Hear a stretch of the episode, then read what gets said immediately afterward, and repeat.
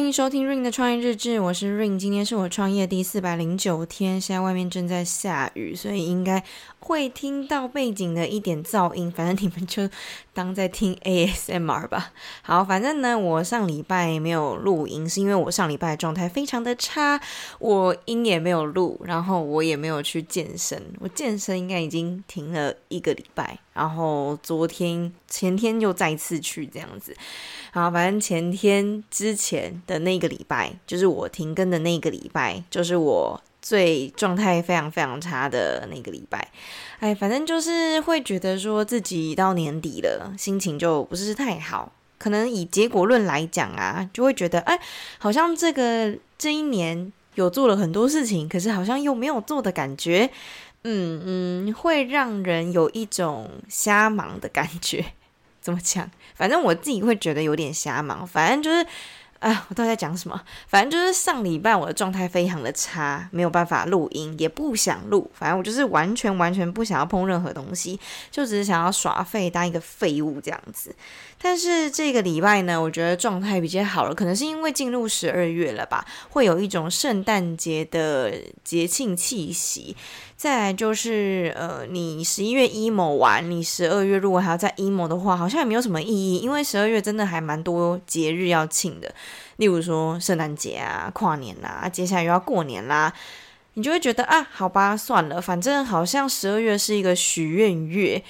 好像可以去期许下一年的事情的，而不是一直眷恋在过去的感觉，可以这样讲吧。反正就，诶，十二月会好一点。总而言之，我自己是觉得十二月的状态，现在来讲啦，是好蛮多的，就回正了这样子。那上个礼拜呢，我自己也有感受到说，诶，好像我这一年工作下来呀。我的看事情的角度都是用一个非常理性的角度去看，我可能会喜欢，或者是说习惯，越来越习惯用逻辑去思考，或者是用结果来评断一件事情。但我觉得这样子其实没有很好，因为很内耗。就是在这个时代，很多事情也不是说自己可以控制的。你如果要一直用结果去。去说自己的表现怎么样啊？还是说你直接用一个理性分析数据来去看，说这件事情到底是不是对的？好像也很奇怪，因为它跟你的初衷好像是相违背的。就一开始你可能会想说啊，我觉得这件事情是对的，不然我如果我干嘛去做错的事情？我一定是觉得这件事情是对的，所以我才去做，对不对？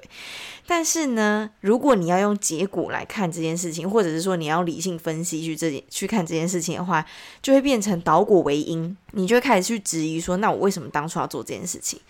但是超级矛盾欸，如果结果可能是这短时间之内是不好的。那你就会去质疑你为什么当初要这么做？可是你当初要这么做的原因，就是因为你不在乎结果啊！你一定是觉得我当下就是热血沸腾，我当下就是想做这件事情，我就是觉得我非做不可，不然我一定会后悔。你一定是这种想法吧？谁会去做自己不喜欢做的事情，还满腔热血的？不可能吧？对啊，所以一开始一定是靠感觉去去做的比较多。呃，有些人可能会习惯去分析完之后再去做，因为他不想要承担过多的风险。但是我相信一定是有感性的成分在的，你一定是喜欢这件事情，你不计任何的后果，不计任何的代价，所以你才愿意去做嘛。反正人生就一招而已，你如果不做，你什么时候才要做，对吧？你可能下一次你就没有那么满腔热血，那是不是就会错过这次这么好心情的机会？而且你一定会后悔。我自己是非常不喜欢做。会后悔事情，那你当下有 feel，那是不是就去做？我自己还蛮相信，就是有 feel 这件事情。虽然说我可能，诶，客观来讲是一个偏理性的人，但是我还蛮相信有 feel。就从以前到现在啊，我做的每一件事情都是以有 feel 为出发点，因为这会让我快乐啊。就是我做这件事情，当然第一点是因为我快乐，再来才会是其他的。我也可能是想要赚钱呐、也可能会是想要有一些呃理性的东西存在，或者是一些呃实际上面的状况要去平衡、平量、评断之类的。但是一开始一定是因为我对这件事情有 feel，所以我才会去做。但是这个有 feel，它应该就跟理性没有什么关系吧？你一定是觉得说，哦，我就是感觉，我就是感觉，我感觉对了，我就要去做。但是呢，最后的结果我却要用理性去去去质疑我当初的这个决定，是不是很奇怪？我自己觉得，好啦，用逻辑来讲的话，超级不同。所以我才会说，这一年来我好像做了很多事情，可是又好像什么都没有做，这个矛盾的结论。那我后不后悔呢？我个人觉得完全不后悔，因为我做这些东西，如果我没有做，我怎么会知道这件事情是可能嗯有一点错误？呃，也不能说错误，我要怎么讲呢？就是我不会有现在这样的结论。我相信大家应该都有听过一个故事是。爱迪生他让灯泡亮起来的时候，他就是失败了几千次之后，他才成功的，所以他完全不会后悔那个几千次，就是因为有那个几千次，他才会知道说啊，原来这几千次是不行的，最后他才可行。如果他没有前面那几千次的话，他怎么会有最后一次成功，对吧？就好啦，这就是有点鸡汤又有点屁话，可是这又是一个。现实生活中的状况，如果你没有试过的话，你就不会知道原来那一些是被否定的。可是当你要执着于一件事情的时候，你确实是需要满腔热血跟热爱这件事情，你才有办法坚持下去。我觉得感觉是它让你持续的去坚持做一件事情，无论它到底失败了几次。失败的话，当然用一定是用结果论来看嘛，不然你怎么可以判断它为失败还是成功？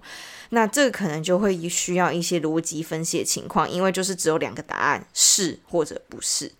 但要持续这个是或不是的过程当中，你需要感觉，所以这个感觉非常重要。那我自己也一直在去调整这样的状况，而不是一直告诉自己说，哦，所以不是的话，是不是就要否定所有的一切？No，我觉得这样子的话会有一点太偏颇。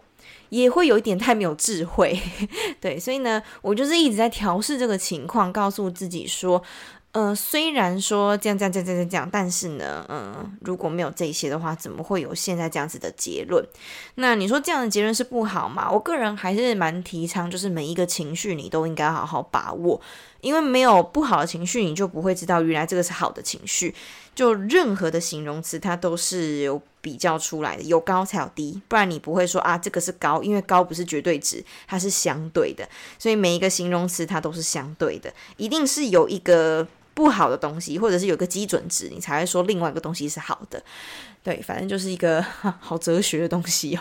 人生怎么这么哲学？哲学 觉得好累，但是这个累的感觉就有点像是你喝咖啡，你觉得这个咖啡很苦，但是你喝完之后，你还是会觉得嗯，好像有回甘的感觉，而且你喝完之后精神蛮好的，然后你会觉得啊，这咖啡真好喝，下次你还是会想喝，虽然说你知道蛮苦的，呃。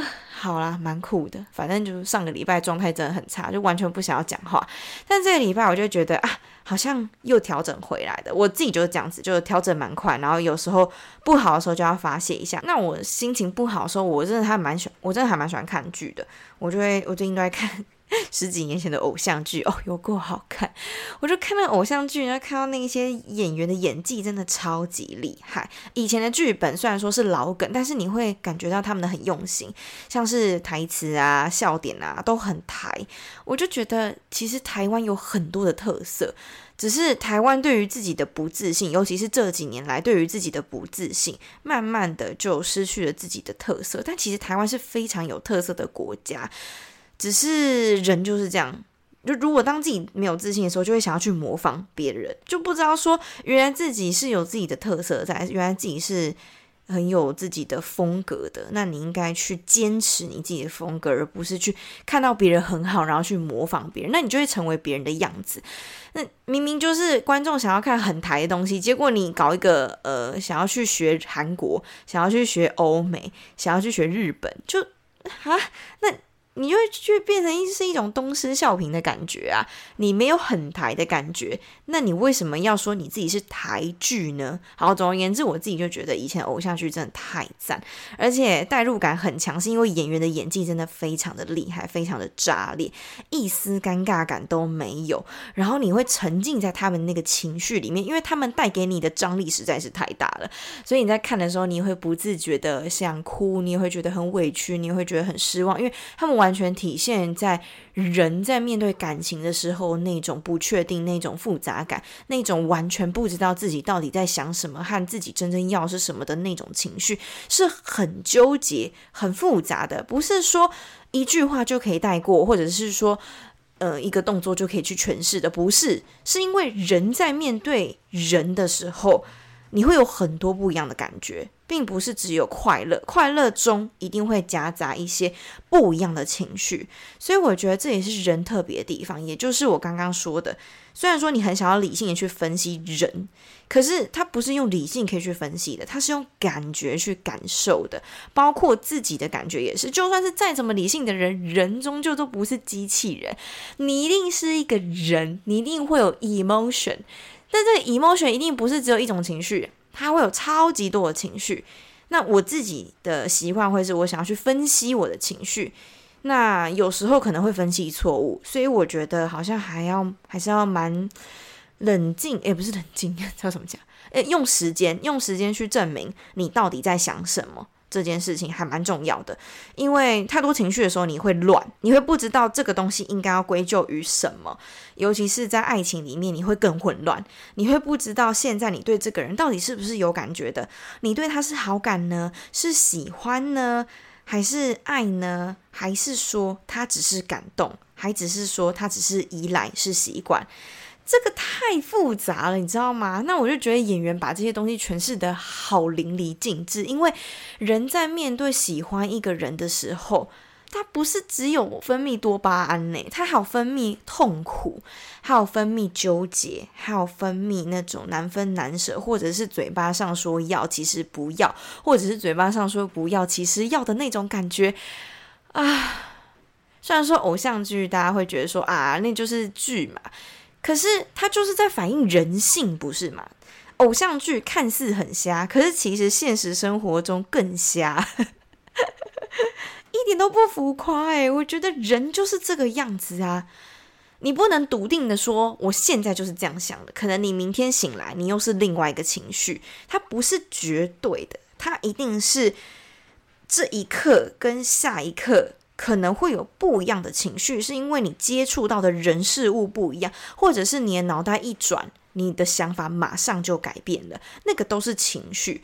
所以我觉得，呃，明年我会更想要着重在我自己的情绪，因为我觉得我这一年被太多的数据给绑架，我被太多的结果论去绑架，我太少去在意我自己真正的直觉跟感情是什么了。我觉得直觉很重要，因为它有点像是你人的反射动作，就像是你爱一个人，你会想要冲过去牵起他的手，或者是想要告诉他说我喜欢你，你会控制不了自己，是那种感觉的，而不是说好啦，我来理性分析看看我现在对这个人是什么感觉。他他不需要理性分析，他需要一个冲动，诶，他就是冲动啊！你现在想怎么样？